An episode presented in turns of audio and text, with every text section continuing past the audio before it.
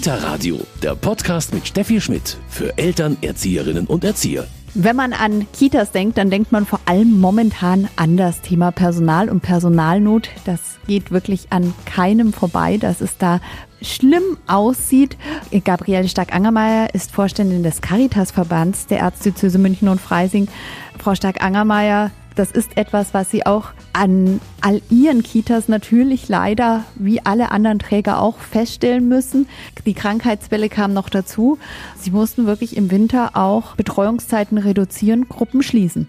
Ja, ohne unser Personal können wir keine Kinder betreuen. Und das ist das, was wir tagtäglich letztendlich erleben, wie wir immer wieder an unsere Begrenzungen einfach auch kommen und wie wichtig es letztendlich ist, dass wir gutes Personal einfach auch haben, die mit einer großen Freude bei uns tätig sind.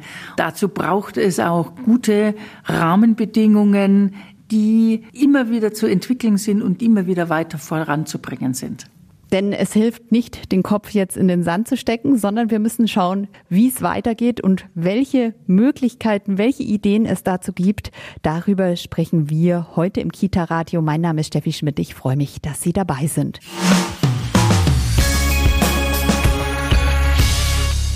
Kita vor dem Kollaps, das sind drastische Worte. Die Situation in den Kitas ist aber gerade auch dramatisch.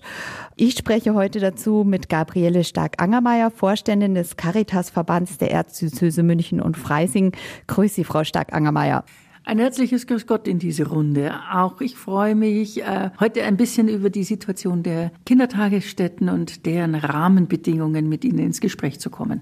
Wenn wir jetzt sprechen über die, ja, sagen wir mal, wirklich dramatische Situation, dann sprechen wir natürlich vor allem von der Personalnot, oder? Das steht momentan wirklich im Vordergrund, die personelle Engpässe und die personelle Situation. Denn ich muss einfach auch sagen, dass die Corona-Zeit die Mitarbeitenden und die Mitarbeiterinnen dort einfach auch sehr belastet hat. Einfach aus ihrer jeweiligen eigenen persönlichen Situation, mit ihren eigenen Familien hin auch einen guten Betrieb mit den Kindern und den Familien einfach auch aufrecht zu erhalten und mit den vielen, vielen Auflagen und Einschränkungen, die teilweise ein tägliches sich verändern einfach auch Bedarf hatte und am Anfang vor allem große Ungewissheit auch hatte, einfach auch damit zurechtzukommen. Das hat heute einfach noch Nachwirkungen. Wir sind immer noch mit diesem Kita-Jahr eigentlich dran, eigentlich in den Normalbetrieb wiederzukommen. Und Normalbetrieb heißt, äh, auf einer Seite trotzdem auf Hygiene und Rahmenbedingungen gleichzeitig zu achten und trotzdem normale Begegnungen, Spielsituationen, die Entwicklungssituationen, Begegnungen Gruppen größer, auch für Ausflüge, für Aktivitäten einfach auch zu haben. Keine Gruppentrennungen mehr. Die Kinder dürfen wieder durchs ganze Haus sausen und, und, und. Das sind alles die Veränderungen, die da sind und wo sich einfach alle wieder darauf einstellen müssen. Parallel mit dazu, dass wir kurz vor Weihnachten eine riesengroße Erkältungsgrippe, Rest Corona, sonstige Welle hatten. Und es belastet immer wieder die gleichen Personengruppen, die einfach da sein müssen. Die Caritas ist Träger hier von 178 Kitas. Fast 14.000 Kinder werden dort betreut. Sie haben 100 offene Stellen. Das ist eine wirkliche Menge, die man im Alltag merkt. Und ja, Sie haben jetzt die Corona-Situation, die Situation der letzten drei Jahre angesprochen. Trotzdem kommt für Sie diese Situation, die Personalnot, jetzt auch nicht überraschend. Das hat sich lange angedeutet und Sie haben auch schon lange gekämpft, dass sich etwas ändert. Das ist richtig. Also wenn ich mir die Zahl der offenen Stellen anschaue, klingt das erstmal sehr viel. Natürlich verteilt sich das auf die jeweiligen Einrichtungen. Also ich würde im Durchschnitt sagen, zwei Personen pro Einrichtung fehlen immer. Das bedeutet aber, dass wir einfach auch äh, in den kommenden Jahren auch einen Wechsel haben werden von vielen Mitarbeitenden, die einfach gut in ihre Rente dürfen Und gleichzeitig wir auch schauen müssen, dass wir genügend Nachwuchs einfach auch bekommen. Und da liegt, glaube ich, momentan auch ein Stück der Knackpunkt, denn äh, alle Branchen kämpfen derzeit um die junge Generation. Und das heißt, es ist umso wichtiger, dass auch dieser Beruf sichtbar wird und auch positiv dargestellt wird, dass es ein guter Beruf ist und dass ich mich da drinnen einfach auch entfalten kann und auch Geld verdienen kann. Und das war jetzt halt auch eine lange Diskussion, auch immer wieder, wenn ich dort sozusagen Berufseinsteigerin bin, reicht mir dann das Geld auch, um selbstständig in einer Wohnung in München mir leisten zu können. Wir tun alles davon, dass das auch gut gelingen kann, auch als Träger, dass wir mithelfen, durchaus auch bei der Wohnungssuche. Wir haben keine eigenen Wohnungen, aber bei der Mithilfe bei der Wohnungssuche. Gleichzeitig aber auch immer wieder schauen, dass auch die Rahmenbedingungen des Verdienstes auch sich gut ausgestalten lassen. Wir haben Tarifverträge, Zulagen und so weiter. Trotzdem ist es ein anspruchsvoller Beruf und durchaus auch in der einen oder anderen Situation belastend. Und wir brauchen, und das ist ganz wichtig, auch gute, sichtbare Zeuginnen für diesen guten Beruf, dass es Spaß macht, hier dieses Berufsfeld auch aufzugreifen. Eigentlich ist ja das Schöne mit jedem, dem man spricht, trotz der hohen Belastungssituation, der sagt, es ist ein Traumberuf. Und das muss man mehr zeigen. Das ist richtig. Dieses Berufsfeld hat einfach auch die Möglichkeit, viel auch an Gestaltungsmöglichkeit zu haben. Und natürlich, und das gebe ich sehr wohl nochmal mit, wer kann sich nicht an seine erste Erzieherin, Kindergärtnerin erinnern, die einen einfach im Kindergarten das ein oder andere gelernt hatte oder überzeugt hatte. Das hat jeder Mensch im Kopf, genau wie seine erste Grundschullehrerin weiß. Und ich glaube, daran wird halt sichtbar, wie wichtig dieser Beruf einfach auch ist im Prägen von uns als Menschen. Wenn Sie jetzt mit Berufseinsteigern oder die, die noch auf der Suche sind, sprechen, was ist es denn dann aber gerade, was vielleicht manche da zögern lässt? Ist es das Geld? Das ist sicher am Anfang definitiv auch das Geld letztendlich, dass sie das natürlich für die immer wieder auch erstaunlich ist und das ist aber für alle Berufseinsteiger, wie viel von dem Geld, das sie sozusagen erstmalig verdienen, auch an Abgaben haben und auch äh, letztendlich auch an Alterssicherung auch bezahlt wird, wo sie sagen, das brauche ich nicht, ich brauche das Geld Cash auf der Hand, weil sie eine andere Vorstellung vom Umsetzen einfach auch haben. Aber das ist, denke ich, ein Faktor, wobei sie verdienen nicht schlecht. Das ist äh, 3400 beim Einstieg. Mit Zulagen kommt es je nach Gebiet einfach auch noch einiges mit dazu. Also man verdient schon nicht schlecht wenn man auch andere Berufe in den Vergleich einfach auch zieht. Und das andere ist schlicht und ergreifend, es ist ein Beruf, der mit den Kindern viel Freude einfach auch bereitet, aber oft kennen viele die Möglichkeit gar nicht, hier dieses Feld einfach auch also als Beruf einfach auch wählen zu können. Und wir erleben, es ist total wichtig, dass einfach auch äh, viele junge Menschen, die noch in der Schule sind, äh, Schnupperpraktikas machen, um überhaupt das Feld und die Arbeitsweise kennenzulernen. Und ich glaube, das ist nochmal ein wichtiger Punkt, immer wieder dieses Feld einfach auch sichtbar zu machen. Frau Stark-Angermeier, Sie haben schon gesagt, es ist eigentlich ein wunderbarer Beruf. So schlecht ist das Gehalt auch nicht. Allerdings in München, klar, gibt es halt andere Faktoren, die da schwierig dann sind, gerade für Berufseinsteiger. Sie haben einen Forderungskatalog auch an die Politik. Was ist denn das Wichtigste mal, was sich Ihrer Ansicht nach ändern muss, damit wir irgendwann aus diesem Dilemma Personalnot in der Kita kommen? Für mich gibt es da im Wesentlichen zwei oder drei große Forderungen. Die eine Forderung ist, dass wir auch nochmal die Ausbildungsplätze erweitern und auch adäquat in der Form auch ausfinanzieren für die Träger, die subsidiär die Ausbildung ja auch traditionsgemäß schon über viele, viele Jahrzehnte hin einfach auch weiterentwickelt haben und auch ausgeführt haben. Also ich weiß, äh, die bayerische Staatsregierung hat selber Geld auch in die Hand genommen, um in ihrem eigenen Bereichen auch äh, Schulen zu schaffen. Es wäre schön, wenn sie so auch Geld zur Verfügung stellen würden, für die Träger selber auch weiter Schulen ausbauen zu können im Bereich der Erzieherinnen und auch in dem Bereich der Kinderpflege. Das heißt ganz konkret, also nicht jeder, der hier diese Ausbildung machen möchte, in München findet einen Ausbildungsplatz. So ist es. Wir haben eine eigene Schule sozusagen in unserer Zuständigkeit als Träger und wir haben für unsere Ausbildungsplätze das Vierfache an Bewerbungen. Das heißt, nicht alle, die diesen Beruf ergreifen wollen, können unkompliziert in diesem Beruf einfach auch starten, weil es gar nicht genügend Plätze letztendlich gibt eine Forderung. Die andere Forderung ist, dass wir natürlich nicht so viele junge Menschen generell demografisch momentan haben. Und das andere ist für mich auch nochmal den Quereinstieg zu ermöglichen. Das erleben wir als sehr positiv, dass wir immer wieder Menschen dafür begeistern, in dieses Berufsfeld einzusteigen. Bloß ein Quereinstieg hat derzeit so viele Hürden und so viele Auflagen und so eine hohe Belastung für die Personen. Das heißt, die sind teilweise als Hilfskräfte bei uns, weil sie Praktikum machen müssen, also in der Einrichtung tätig und sind parallel in der Ausbildung und im Unterricht sozusagen zusätzlich, um dann einfach die Qualifikationen zu machen plus dem, dass sie, wenn sie sozusagen die externen Prüfungen gemacht haben, auch für die Erzieherin, dann in ihrem Berufsanerkennungsjahr, vorher haben sie normal als Hilfskraft gearbeitet, dann ist sie Berufspraktikantin teilweise weniger verdient, als wie sie vorher der, als Hilfskraft verdient hat in der Praktikumsart. Da müssen wir definitiv noch nachschärfen, dass Quereinstieg attraktiv wird, weil das ist auch eine Riesenchance. Und was zum Quereinstieg mit dazukommt, ist auch Personen aus dem Ausland, dass dort Qualifikationen auch deutlich einfacher anerkannt werden. Das ist auch nicht üblich und der Fall, gerade in diesem Berufsfeld. Jetzt sind aber Quereinsteiger etwas, was ja in vielen Kitas dann das bestehende Personal vielleicht auch erstmal ein bisschen ja mit Skepsis betrachtet. Man muss äh, einfach an dem Punkt deutlich mehr Laufbahnen einfach auch für Quereinstieg einfach auch ermöglichen.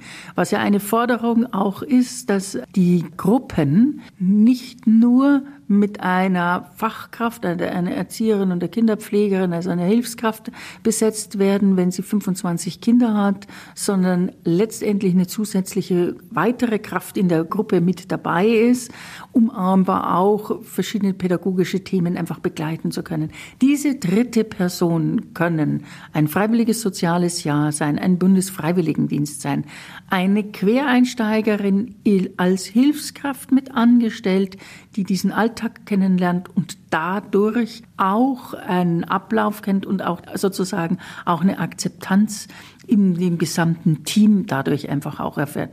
Also alle die Stellen, die wir derzeit teilweise aus Spendenmitteln oder Eigenmitteln manchmal Einrichtungen dazuschalten, sind genau das auch berufsfördernde Möglichkeiten, dass diesem Beruf auch ergriffen wird. Dann gibt's ja zum Beispiel den Qualifizierungsgang zur Fachkraft für Grundschulkindbetreuung. Sind das dann auch so Wege, die ja da vielleicht helfen, auch Quereinsteigern dann für einen bestimmten Bereich die Qualifikation zu erwerben? Gerade wenn wir bei der Grundschulkindbetreuung dran denken, 2026 kommt der Anspruch. Kann auch sowas helfen? Genau, sowas hilft. Es gibt auch immer wieder Förderprogramme, die von der bayerischen Staatsregierung hierfür einfach auch für einen Quereinstieg zur Fachkraft in Kindertagesstätten zum Beispiel die Ausbildung ist geschaffen worden. Aber die ist nicht kontinuierlich geschaffen worden, sondern immer in einem bestimmten Förderprogrammtranche. Und das ist natürlich mit wenig Perspektive. Es ist ähnlich wie eine Schulausbildung, habe ich sie entweder als grundsätzliches Angebot oder ich habe es nicht. Während diese Quereinsteiger Förderprogramme Förderprogramme sind und immer Befristungen letztendlich haben. Und das wäre es sinnvoll, das grundlegend aufzulegen, genauso wie sie das momentan für die Grundschulen und die Betreuung von Grundschulkindern aufgesetzt haben. Also das wäre meine Forderung. Der bayerische Staat muss für dieses Arbeitsfeld schlicht und ergreifend noch mehr Geld in diese Ausbildungen, und zwar nicht nur grundlegend, sondern auch für den Quereinstieg in die Hand nehmen. Bei Geldern, da sind wir ja auch an dem Punkt, ja, wie werden die immer eingesetzt? Und da sind Sie, weiß ich, nicht ganz so zufrieden, wie das in Bayern gelaufen ist. Das ist richtig. Also der Bund hatte ja in der vorhergehenden Legislaturperiode schon auch vorausschauend äh, Mittel bundesweit zur Verfügung gestellt und das gute Kita-Gesetz. Und das gute Kita-Gesetz hatte die Mittel an den jeweiligen Bundesländer weitergegeben, um dort entsprechend der Förderung für die, eine gute Kita weiterzugeben. Die Mittel für das gute Kita-Gesetz wurde im Wesentlichen verwendet äh, zur Entlastung der Elternbeiträge. Das ist sicherlich eine sinnvolle Geschichte, die Elternbeiträge nicht in den Himmel wachsen zu lassen, schafft aber keine guten Rahmenbedingungen, Qualitätsrahmenbedingungen in den Kindertagesstätten. Deswegen ist nicht der Personalschlüssel verändert worden in den Kitas und deswegen sind bestimmte äh, Qualifizierungsmaßnahmen äh, nicht gefördert worden. Also das heißt, man kann das gute Kita-Gesetz auch anders umsetzen. Was das gute Kita-Gesetz gemacht hatte, also einem Teil, was aber dann lange unklar war, ob das fortgesetzt wird, ist, dass es einen Leitungs- und Verwaltungsbonus gab, dass also explizit für Verwaltung Personal eingestellt werden kann, um genau das pädagogische Personal von der vielen großen Dokumentations- und Koordinationsaufgabe zu befreien. Das wird jetzt wieder fortgesetzt. Auch hier die Kritik, warum legt man das nicht grundlegend an in der Förderung des Beikiebig? Frau Stark-Angermeier, neues Personal zu finden, junge Menschen oder auch Quereinsteiger dann zu finden, die in die Kita einsteigen. Das ist eine ganz, ganz wichtige Sache. Es ist aber aktuell ja auch ganz wichtig, das Personal, das wir in den Kitas haben, zu halten, oder? Genau. Das ist eigentlich nochmal unsere zweite wichtige andere Aufgabe, dass die Personen, die jeden Tag für unsere Kinder da sind, einfach auch ähm, weiterhin eine Freude an ihrer Aufgabe auch haben und auch die Möglichkeit haben, sich auch weiterzuentwickeln und zu entfalten, auch die Qualität auch zu halten und auch nicht auszulaugen in der Situation. Und ich glaube, das ist so ein Balanceakt, wovor wir momentan einfach auch stehen, dass gerade dann, wenn wieder Krankheitswellen sind, diejenigen, die gerade dann in der Kita sind, gerade das drei-, vierfache arbeiten und wir haben, kennen die Situation sehr gut, dass letztendlich bei einer Krankheitsphase die eine Mitarbeiterin gerade durchhält, dann kommt die andere zurück, dann wird die andere krank. Und so frettet man sich, ich sage jetzt mal, über die schwierigen Wintermonate einfach auch durch.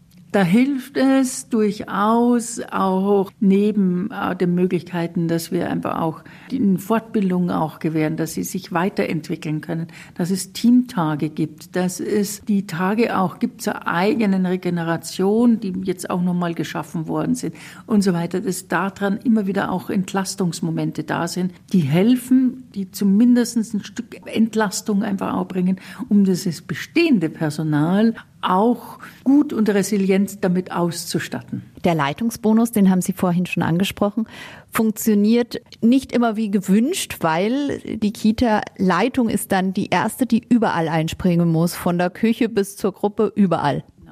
Wenn die Einrichtung etwas kleiner ist, ist die, sind die Leitungen nicht freigestellt und sondern auch noch mal mit in dem Betrieb mit drinnen.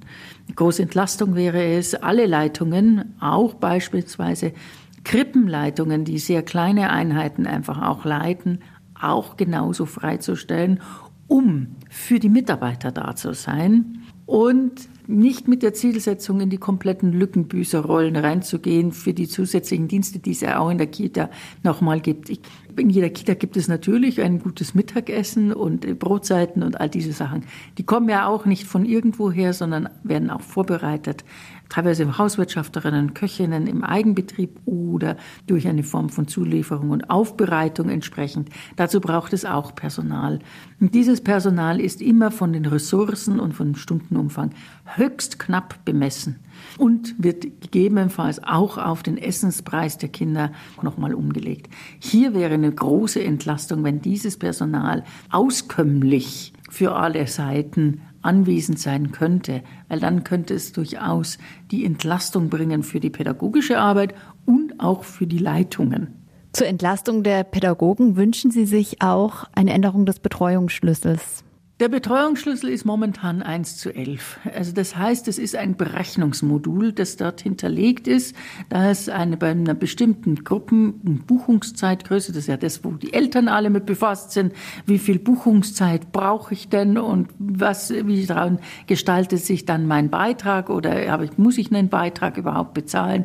Und daraus ergibt sich dann letztendlich die Betreuungszeit für das Personal. Und momentan ist er 1 zu 11, also eine Vollzeitfachkraft mit elf Kindern. Und an sich wäre eine ideale Größe 1 zu 9. Und meine Grundkritik ist, Wir hatten äh, den Betreuungsschlüssel eingeführt, jetzt auch schon über 15 Jahre. Wir hatten vorher eine andere Finanzierungssystematik. Ist es nicht an der Zeit, das noch einmal zu überprüfen, ob diese Form von Betreuungsschlüssel und Berechnungssystematik die richtige für die Betreuung der Kinder ist, auch im Hinblick dazu, dass wir den Auftrag haben, Einrichtungen inklusiv zu führen zu öffnen für alle Kinder. Und da haben die Kinder unterschiedlichen Bedarf.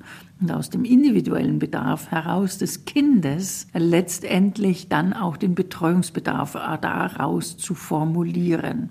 Das ist eine ganz andere Berechnungsmethode. Wir kennen das durchaus aus anderen Fachgebieten heraus, stellt aber die Grundsystematik der Finanzierung derzeit, wie wir sie momentan haben, vom Betreuungsschlüssel her, ziemlich auf den Kopf. Denn von dem Betreuungsschlüssel wird die eine Hälfte kommt vom bayerischen Staat und die andere Hälfte muss die jeweilige Kommune bezahlen und der dritte Teil kommt durch Eigenmittel oder aber durch Elternbeiträge nochmal mit dazu. Alles nochmal über, zur Überprüfung, Evaluierung würde schon anstehen. Das sind jetzt viele Punkte, die dazu führen können, hoffentlich, dass wir diesen Personalmangel ein bisschen eindämmen. Lösen möchte ich noch gar nicht davon sprechen. Von wem erwarten Sie jetzt ganz konkret was, sage ich mal? Wer muss jetzt aktiv werden, damit wir ja nicht wirklich absolut in den Kollaps schlittern? Das Ziel der Anforderung ist momentan der, die Rahmensetzungsgebung, wird äh, durch die bayerischen Ministerien festgelegt. Das ist ja nicht der Bund, der legt nur den äußersten Rahmen fest, dass es Kinderbetreuung gibt. Und die Umsetzung liegt, ist eine Länderhoheit, also föderales System. Also damit ist es, die Kinderbetreuung ist beim Sozialministerium und das ist die Aufforderung ans Sozialministerium, hier die Rahmenbedingungen deutlich noch einmal weiterzuentwickeln und zu verbessern weil es damit auch ein wichtiger Beitrag ist, dieses Feld, das Arbeitsfeld attraktiv zu bekommen fürs Personal und Personal zu finden. Eine Forderung. Die andere Forderung ist, Ausbildungsmöglichkeiten und Quereinstieg auch zu finanzieren und auszugestalten. Und das ist auch eine Aufgabe der öffentlichen Hand. Das ist nicht nur das Sozialministerium, das ist auch das Kultusministerium. Sie wünschen sich jetzt wirklich auch einen Aufschrei, sag ich mal, auch damit wirklich auch alle mitbekommen, wo stehen wir hier, oder? Ja, ich brauche alle, um äh, den Kindern, und das ist unser höchstes Gut, das wir haben, eine gute Betreuung und Begleitung in das Leben zu gewähren, neben ihren Familien. Und da sind die Kindertagesstätten ein Schlüsselstück dazu. Und dazu braucht es gute Ausstattung für die Zukunft. Ich bedanke mich ganz herzlich bei Gabriele Stark-Angermeier und hier im Kita-Radio bekommen Sie noch den Medientipp. Kita-Radio, Medientipp. So sind Familien. Es gibt so viele verschiedene Familienkonstellationen. Das Buch So sind Familien bietet eine kunterbunte und spannende Mischung mit 14 Vorlesegeschichten über das Leben und die Vielfalt. Geschichten von großen und kleinen Familien, laute und leise Familien, mit Vater, Mutter, Kind oder mit zwei Mamas bzw. zwei Papas, mit oder ohne Großeltern. So sind Familien ist bei Carsten erschienen und kostet 16 Euro. Das war's mit dem Kita-Radio für heute. Kita vor dem Kollaps, darüber haben wir gesprochen, ein paar ja, Lösungsansätze aufgezeigt. Mein Name ist Steffi Schmidt und ich freue mich, dass Sie heute dabei waren. Kita Radio, ein Podcast vom katholischen Medienhaus St. Michaelsbund, produziert vom Münchner Kirchenradio.